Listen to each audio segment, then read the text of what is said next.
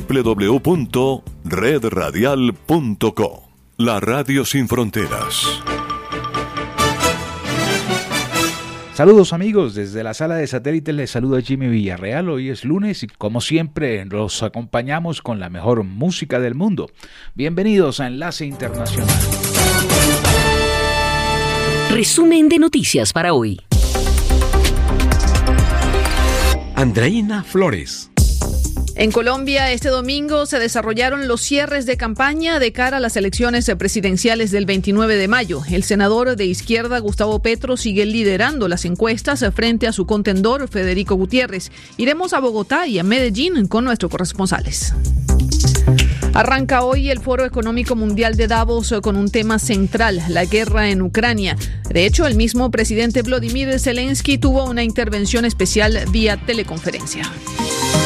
Iremos también al Festival de Cannes para hablar del largometraje iraní Holy Spider sobre un asesino en serie que quiere limpiar su ciudad del vicio. Estaremos en la alfombra roja con nuestra enviada especial.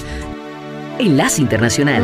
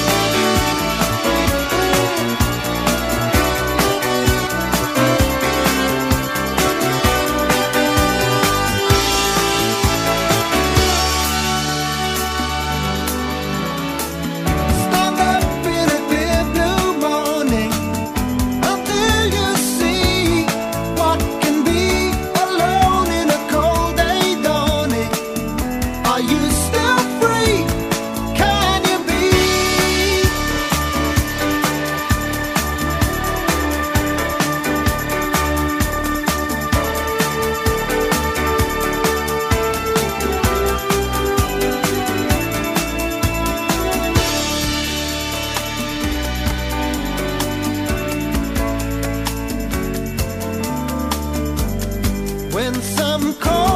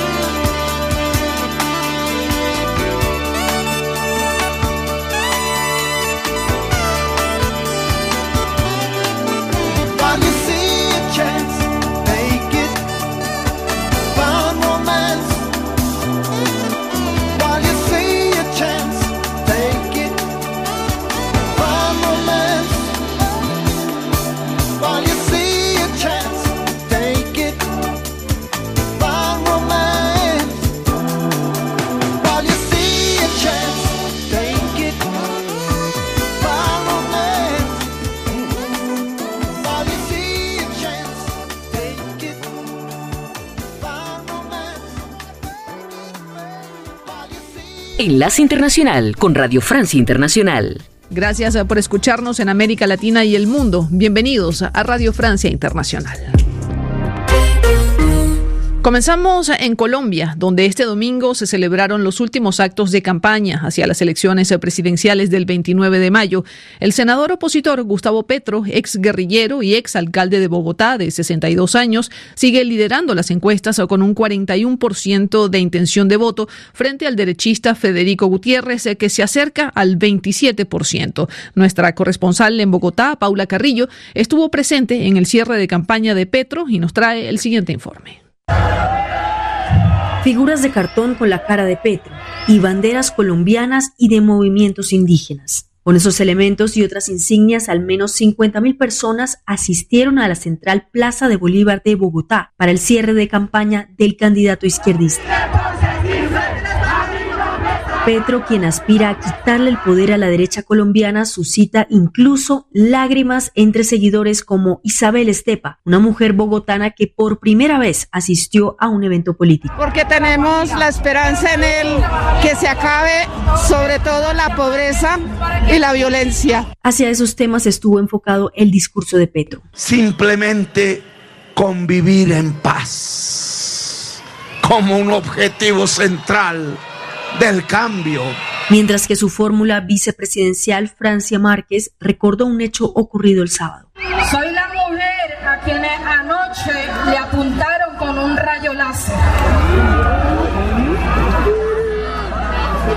Generándonos intimidaciones para, para generar miedo. Ambos candidatos hablaron desde Tarima rodeados con escudos de seguridad. Para Radio Francia Internacional, Paula Carrillo desde Bogotá. Mientras tanto, en Medellín, el candidato de la derecha, Federico Fico Gutiérrez, eh, también cerró su campaña electoral, poniendo como antimodelo a los regímenes de izquierda de América Latina, especialmente el de Venezuela, agitando los miedos de lo que podría pasar en Colombia si gana la izquierda de Petro. Escuchemos a Fico Gutiérrez. Aquí vamos a hacer cambios, muchos cambios, pero esos cambios jamás pueden suponer un salto al vacío sin paracaídas como le pasó a Venezuela o a Nicaragua o como le está pasando a Perú y a Chile. Y yo desde acá hoy, desde Medellín, desde mi casa, desde mi hogar, desde mi Antioquia, le digo a todos esos que representan esos proyectos populistas y autoritarios que no les vamos a entregar a Colombia y que les vamos a ganar en democracia. Esa misma democracia que ellos desprecian y que no quieren y que ya han puesto en riesgo en el pasado. Era el discurso de Fico Gutiérrez. Sin embargo, hay un tercer candidato, Rodolfo Hernández, empresario independiente, que le está pisando los talones a Fico Gutiérrez y podría dar la sorpresa este domingo 29 de mayo. Nos vamos a Ucrania, donde los ataques rusos se recrudecen en la región separatista del Donbass, especialmente en la ciudad de Severodonetsk, que el ejército ruso bombardea día y noche. El gobernador de la región de Lugansk, Sergei Gaday, confirma que todo el poderío ruso, incluidos los sistemas antiaéreos y antimisiles, están siendo usados en la zona 24 horas al día. Y mientras esto sucede en el terreno, en el ámbito diplomático, Ucrania sigue también ocupando la escena. Hoy el presidente Vladimir Zelensky tuvo una intervención especial en el Foro Económico Mundial que arranca hoy en Davos, Suiza. Braulio Moro tiene los detalles de este encuentro. Así es, Andreina, esta quincuagésima primera edición del Foro Mundial de Davos es la primera cita en presencial desde el inicio de la pandemia del COVID y ha sido inaugurada en vísperas que se cumplan 90 días del inicio de la guerra en Ucrania Klaus Schwab, el fundador del evento, recordó las pérdidas humanas y consecuencias internacionales de la invasión rusa a ese país. Invitado de honor, como lo ha señalado de esta edición, el presidente de Ucrania, Volodymyr Zelensky, hizo referencia a la guerra en Sarajevo en la década de los 90 e insistió, como lo ha hecho en cada una de sus intervenciones, en la necesidad de obtener más armas, más apoyo y pidió a los empresarios del mundo no negociar con los rusos y seguir por el camino de las sanciones. Los hechos dirán si sus pedidos son o no tomados en cuenta. Los temas que estarán sobre la mesa de debates estos cuatro días son las consecuencias del COVID, la guerra en Ucrania, los riesgos de crisis alimentaria, el cambio climático, el rebrote de la inflación, pero también los flujos migratorios y la pobreza. Hay que añadir que varios representantes latinoamericanos están anunciados, en concreto los mandatarios de Colombia, Costa Rica y República Dominicana, pero el presidente de Perú, quien debía viajar a Davos, anunció a última hora que no lo hará. Gracias, eh, Braulio Moro. Y de Davos eh, nos vamos a Japón, donde se encuentra de visita el presidente Joe Biden, quien se reunió con el primer ministro Fumio Kishido y el emperador Naruhito para fortalecer alianzas eh, para hacer contrapeso a China en la región. En su discurso de esta mañana, Biden advirtió que Estados Unidos no permitirá que China se apodere de Taiwán.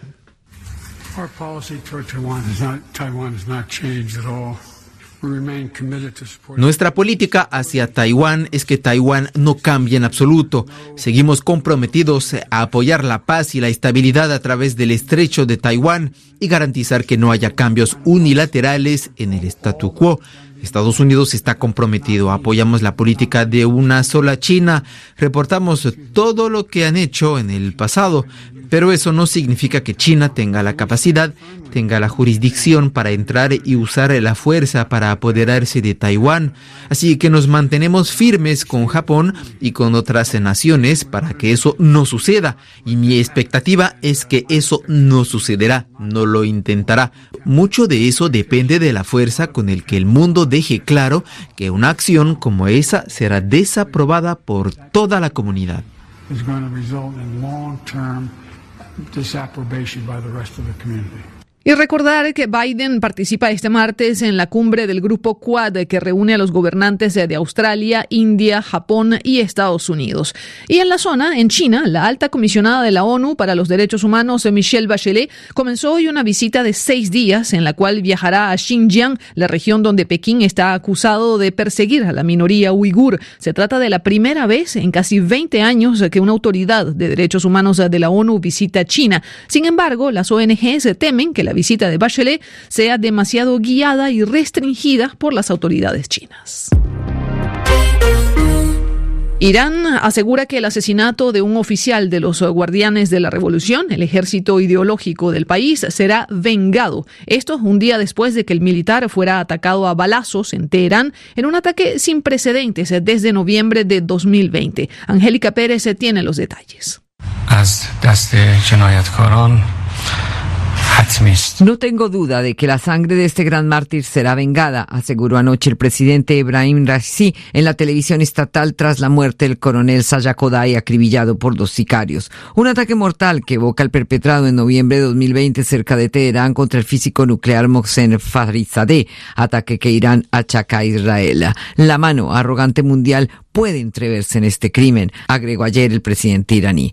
La agencia de noticias semioficial ISNA informó que se habían descubierto y arrestado a miembros de una red del servicio de inteligencia israelí. Por su lado, la oficina del primer ministro de Israel, que supervisa la agencia de inteligencia Mossad, se negó a comentar estos hechos. La Guardia Revolucionaria denuncia la muerte de su coronel Kodai como un acto terrorista. Los guardianes de la revolución iraní, encargados de la protección del sistema islámico y de prevenir la interferencia extranjera, así como como golpes de Estado por parte de militares o movimientos desviados, afirman que el coronel asesinado era un defensor del santuario, término que designa al personal militar iraní que trabaja para la República Islámica como asesor en otros países vecinos, Irak o Siria, por ejemplo, protegiendo los sitios chiitas contra grupos terroristas como el Estado Islámico.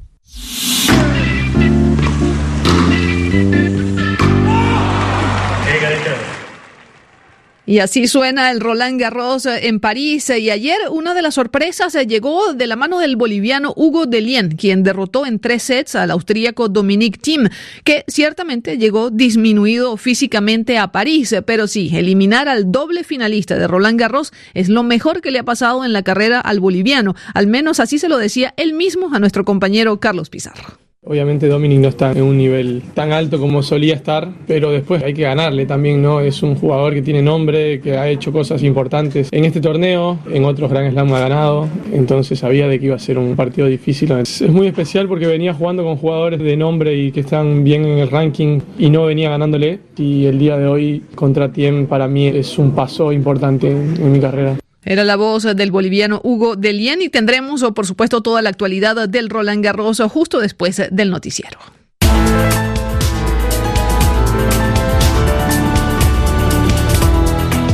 Y ahora vamos a la alfombra roja, al Festival de Cannes, donde el jurado continúa su maratón de películas. Anoche se presentaron dos largometrajes, un thriller iraní y un drama francés. Y nos lo cuenta nuestra enviada especial al festival, María Carolina Piña. Irán está presente este año en el Festival de Cannes con Holy Spider, tercer largometraje del iraní radicado en Suecia Ali Abasi, inspirado en la verdadera historia de un asesino en serie a principios de los años 2000. Los hechos se desarrollan en la ciudad santa de Mashhad, donde varias prostitutas han aparecido muertas, estranguladas por un hombre que dice querer limpiar a la ciudad del vicio. Una joven periodista decide investigar estas muertes, teniendo que enfrentarse a la policía, los jueces y las autoridades religiosas. Holy Spider es una dura denuncia de la condición de las mujeres en Irán, donde conviven patriarcado, dominación religiosa y misoginia.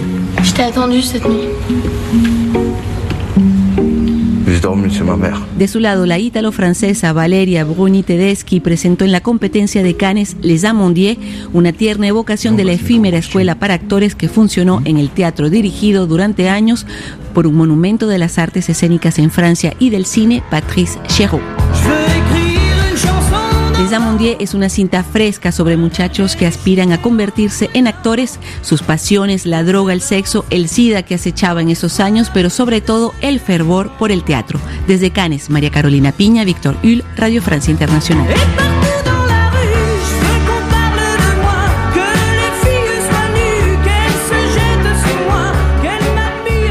Gracias a María Carolina Piña, enviada especial a la alfombra roja de Cannes. Eh, con esto ponemos punto final a este resumen informativo de Radio Francia Internacional. Pueden consultar nuestros contenidos a través de rfimundo.com.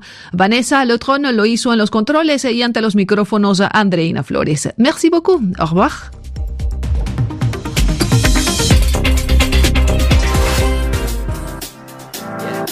Enlace Internacional con la Música. Got this feeling inside my bones. It goes electric wavy when I turn it on. Off from my city, off from my home. We're flying up no ceiling when we in our zone. I got that sunshine in my pocket, got that good soul in my feet. I feel that hot blood in my body when it drops. Ooh, can't take my eyes off of it, moving so phenomenally. You're more like the way we rock it, so don't stop.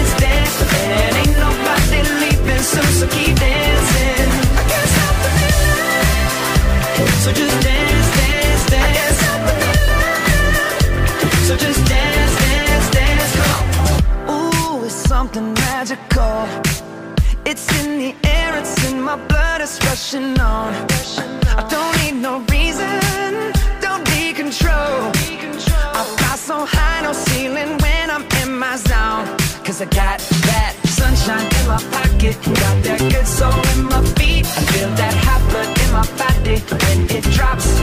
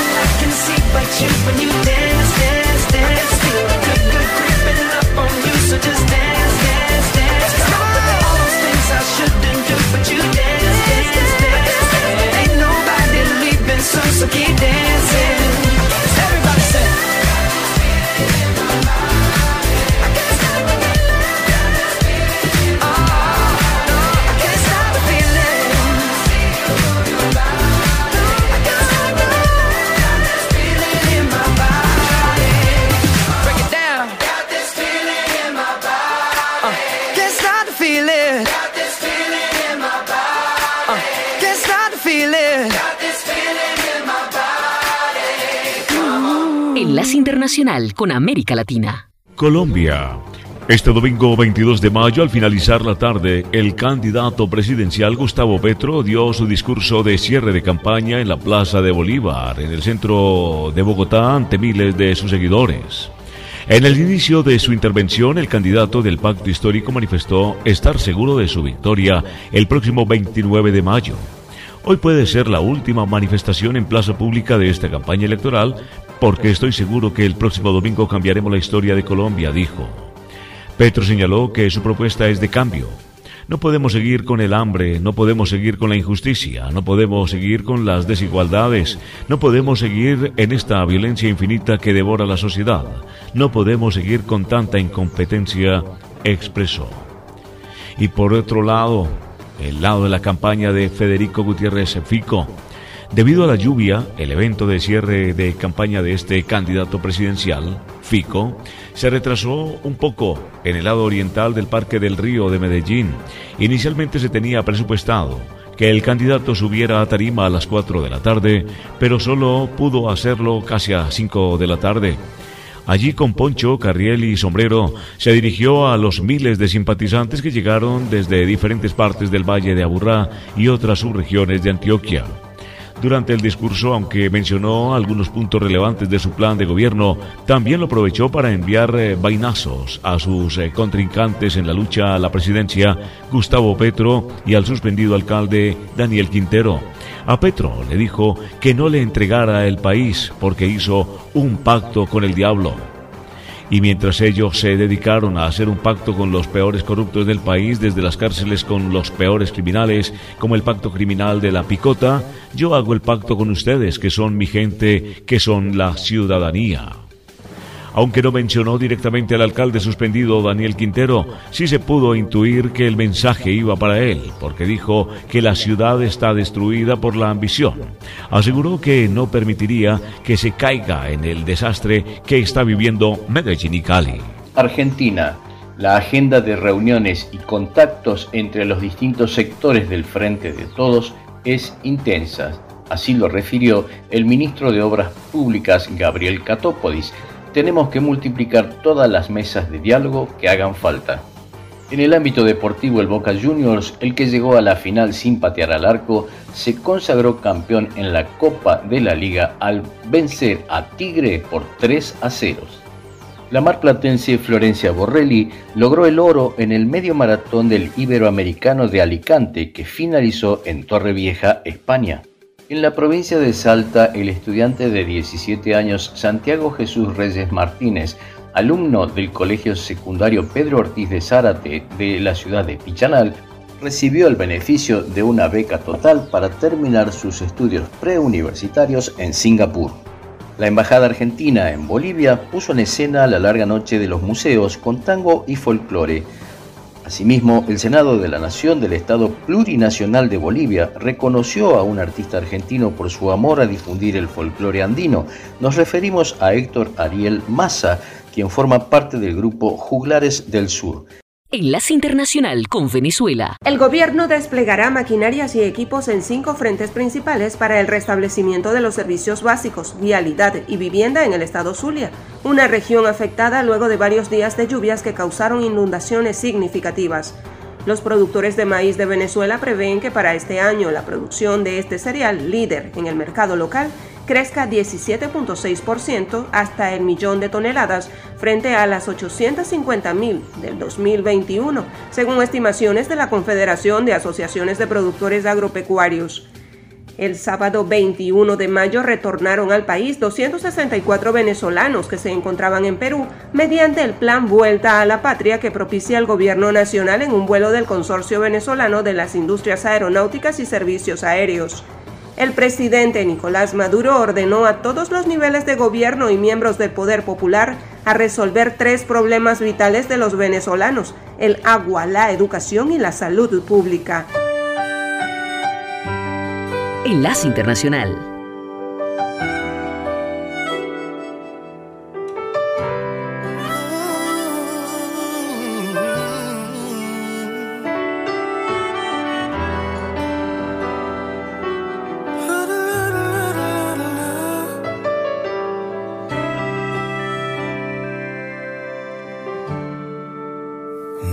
Sé por qué a veces pierdes tanto el rumbo.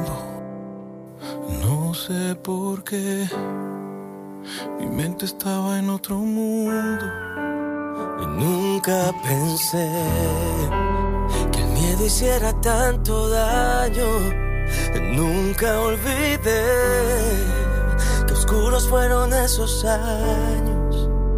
Pero entendí no el oro, el tiempo siempre es el mayor de los tesoros para vivir. Ahora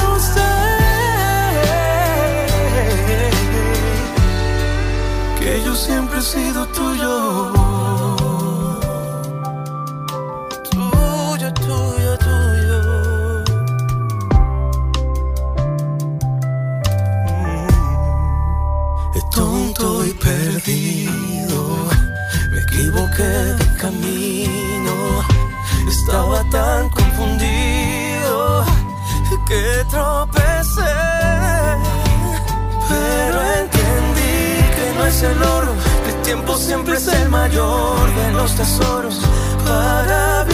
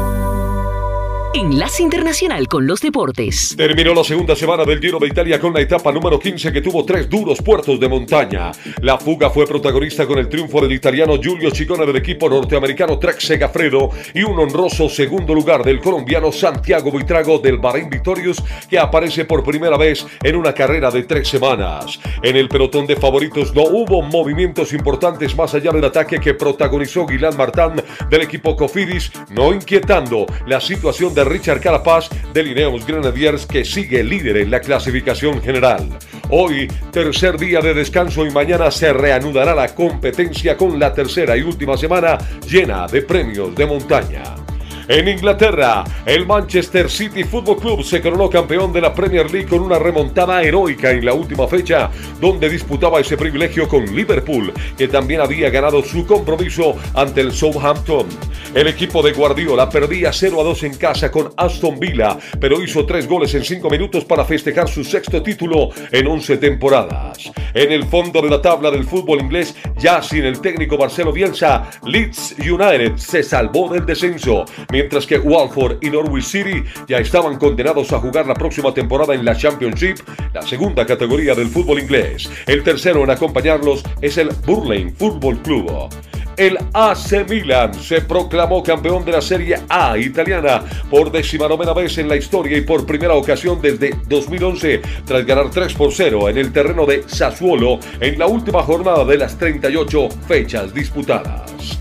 Boca Juniors ganó la Copa de la Liga 2022 del fútbol argentino al golear 3 a 0 a Tigre Fútbol Club este domingo en la final disputada en el Estadio Mario Kempes en la ciudad de Córdoba, en el centro de la Argentina. El defensa Marco Rojo abrió el marcador en el primer tiempo y aumentaron el colombiano Fran Fabra y Luis Vázquez en el complemento del partido.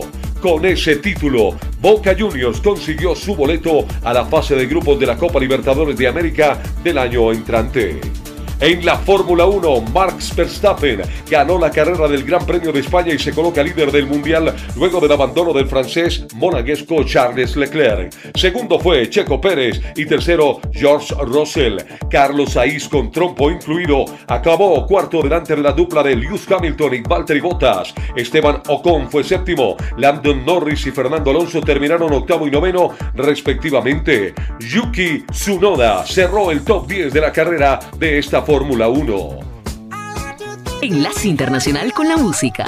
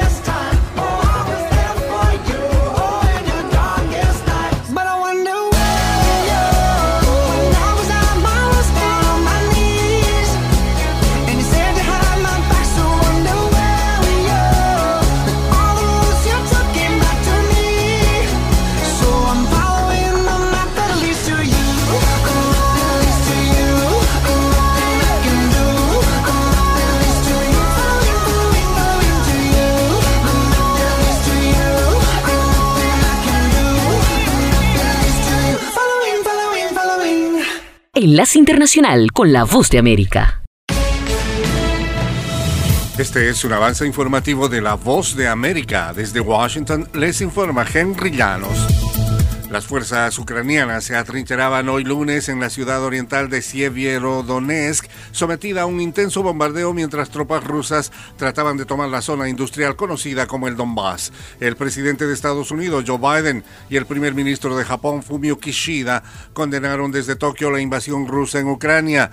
En días anteriores de su gira por Asia, Biden firmó una legislación para conceder a Ucrania otros 40 mil millones de dólares en ayuda estadounidense para defenderse de la ataque ruso.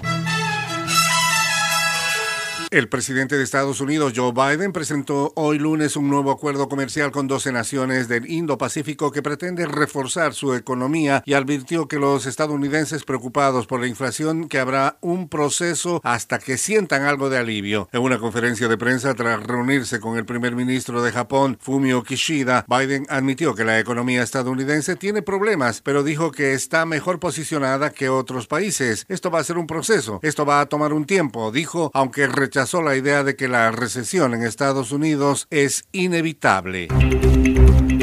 Estas son las noticias. No coincide con la medida unilateral implementada por el gobierno de Estados Unidos. Que ya por precaución han recomendado no viajar a la zona. Estos son los corresponsales de La Voz de América. Giselle Jacome, Quito, Ecuador, Voz de América. Juan Ignacio González Prieto, Voz de América, Buenos Aires, Argentina. La Voz de América, ofreciendo información de lo que sucede en Estados Unidos, América Latina y el mundo.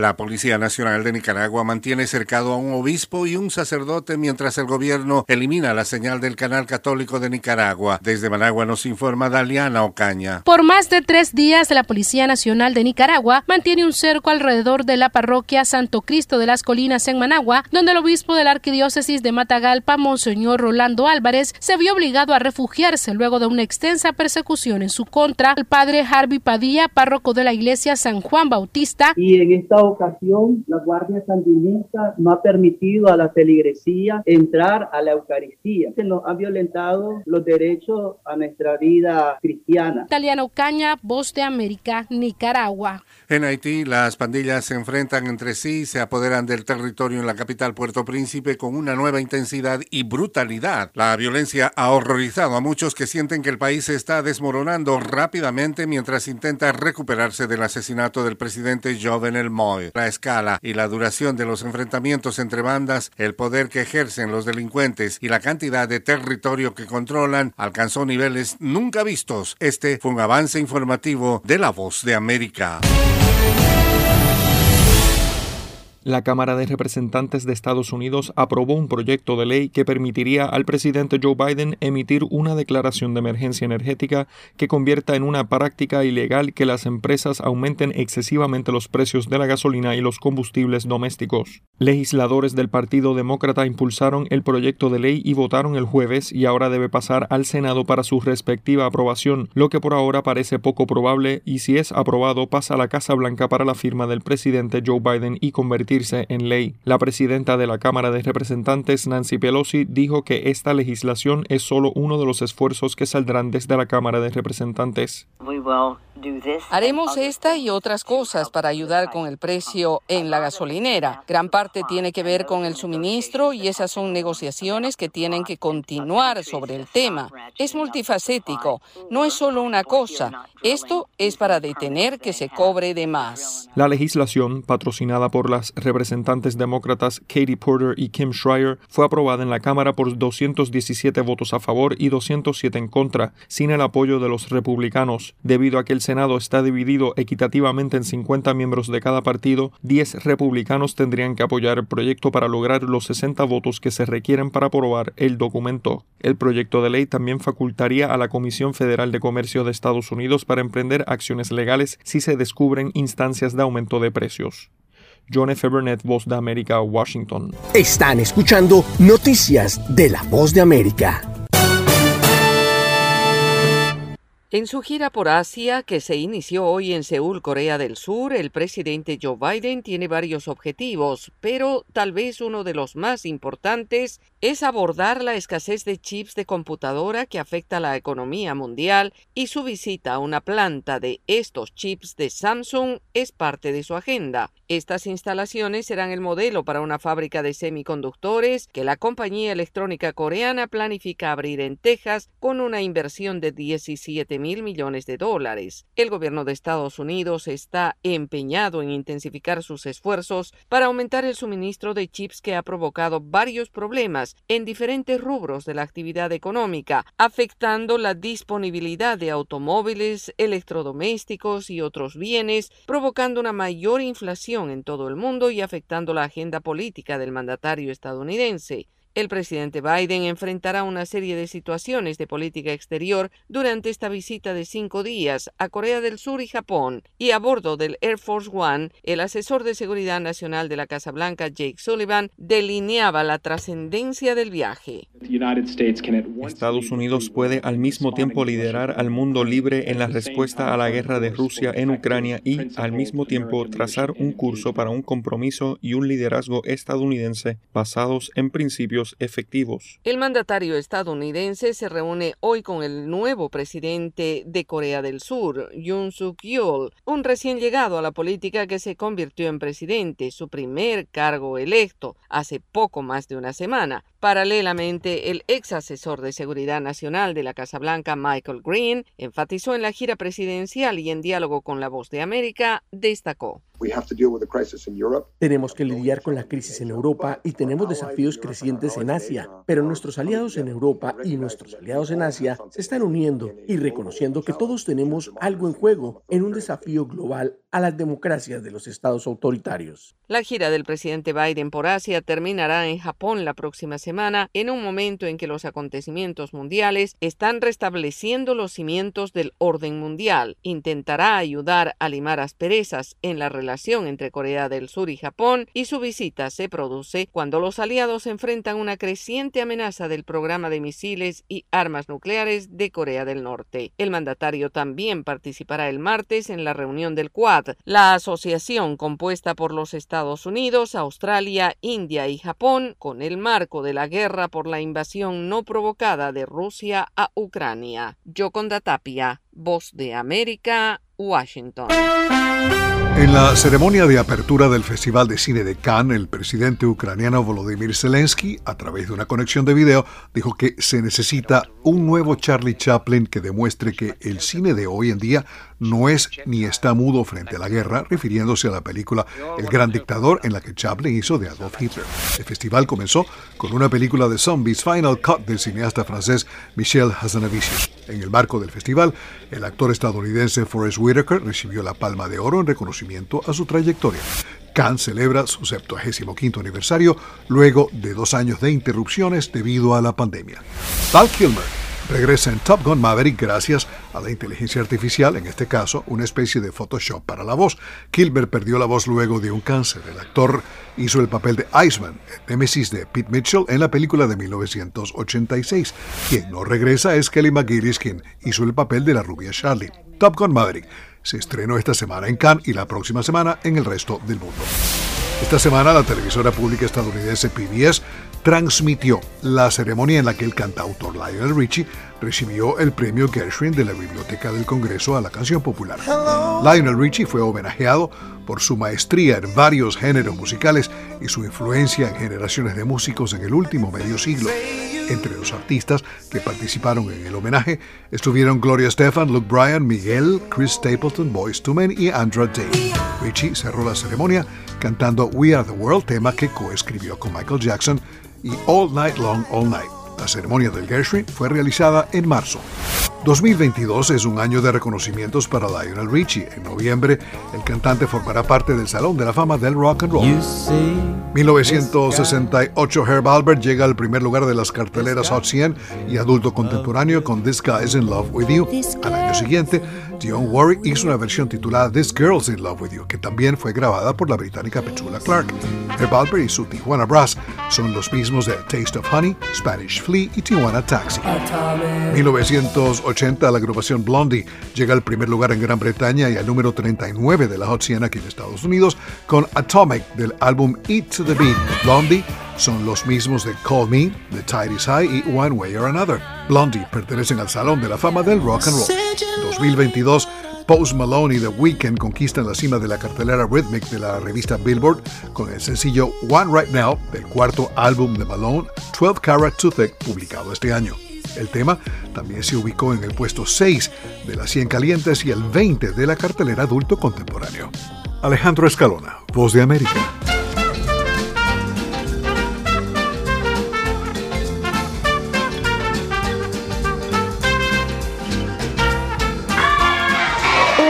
Quiero tener ropa, mi propia mochila, quiero, quiero tener algo para comer y... Cruzar a Estados Unidos.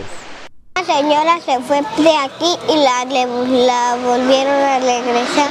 Explicó la pequeña de seis años, Valeria Olivia Martínez, quien a su corta edad no sabe de qué se trata la medida sanitaria que mantiene la frontera cerrada para pedir asilo en Estados Unidos, conocida como Título 42 pero sí entiende las dificultades que existen para cruzar desde que llegó a finales de septiembre a este refugio en el norte de Tijuana junto a sus padres y cuatro hermanas. Nos cayó una inundación dos veces en el mismo mes, el 16 y el 20 de septiembre.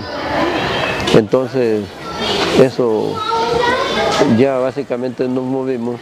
El hondureño Augusto Martínez es el padre de Valeria, nacida en México, según explicó a La Voz de América, se asentó en Villahermosa, Tabasco, tras huir de Honduras a Guatemala en 2014. Llegaron ahí a matarme ahí al, al hotel donde estaba ahí en Guatemala y eh, mataron a la, a la señora del hotel, no me mataron a mí. Entonces nosotros Luego que pasó eso fuimos a la Embajada de Estados Unidos en Guatemala para pedirle que nos, que nos dieran asilo político allá en la embajada porque teníamos mucho miedo. Hay una necesidad muy fuerte cuando salen. Cuando salen por problemas de inseguridad y desplazamiento forzado, ¿no? no tienen otra opción más que venirse. José María García Lara, coordinador de la Alianza Migrante de Tijuana y quien está a cargo de este refugio, reconoce que a pesar de la decisión de un juez federal de bloquear temporalmente la eliminación del título 42, familias como la de Martínez seguirán llegando a poblaciones fronterizas. Hay esas posibilidades que empiecen a llegar a la frontera, a todas las zonas fronterizas, no solamente Tijuana. ¿Por qué? Porque eso nosotros prevemos que ha sucedido. Sucedió el año pasado. El director de este refugio en Tijuana, México, asegura que esperan que un gran número de migrantes puedan llegar en las próximas semanas. Sin embargo, cuestiona la capacidad que tendrá esta y otras ciudades fronterizas para acogerlos. Los albergues ahorita están mínimo en el 80%, cada uno de ellos. Como te decía, hay más de 20 aparte de los oficiales, que son dos. Con o sin título 42, el equipo de la patrulla fronteriza que trabaja en el sector de San Diego seguirá haciendo cumplir la ley, aseguró a La Voz de América a su subdirectora Patricia McGirt Daniel. El hecho es que las leyes de inmigración no han cambiado desde 1996. Hemos tenido una serie de órdenes ejecutivas a lo largo de los años bajo diferentes administraciones, pero el título 8 y el título 19 son nuestros principales títulos y continuamos procesando y acelerando el procesamiento de las personas que están llegando, dependiendo de la categoría en la que se encuentren y de las afirmaciones que hagan sobre su situación. Aún así, la entrada de unos 20.000 ucranianos entre marzo y abril por Tijuana, a pesar del título 42 y en virtud de una excepción humanitaria de la administración de Joe Biden, ha generado cuestionamientos. El sentir de todos estos centroamericanos que han estado esperando aquí por años y que se les ha dicho que no pueden ingresar por, un por una norma de salud pública y de pronto llega esta otra migración, rubia, blanca y demás, y resulta que ellos sí pueden ingresar. Para ellos no hay esta restricción de, del tema de la salud pública. Soraya Vázquez Pesqueira, subdirectora de la organización Al Otro Lado, fue clara al indicar que existe unanimidad en el apoyo a las medidas a favor de los ucranianos, pero cuestiona la exclusión de los otros grupos, algo personal para Augusto y su familia. El sufrimiento que tienen los niños ucranianos es igual al sufrimiento de que tienen los niños nuestros. El hambre que existe allá también es el mismo hambre que nosotros. Los tiros rusos son igualitos a los tiros que usan las pandillas y toda la criminalidad que está ahora en el continente. Que genera, según él, miedo creíble, por lo que pide la oportunidad de presentar su caso. Celia Mendoza, Voz de América, Tijuana, México. Enlace Internacional.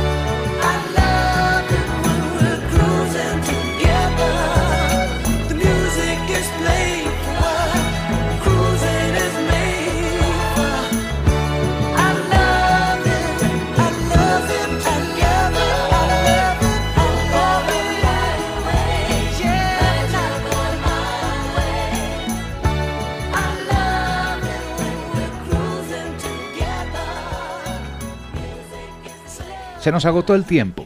Volveremos mañana a Enlace Internacional con las noticias más importantes del mundo. Desde la sala de satélites, Jimmy Villarreal les dice como siempre, la próxima esperamos hacerlo mucho mejor.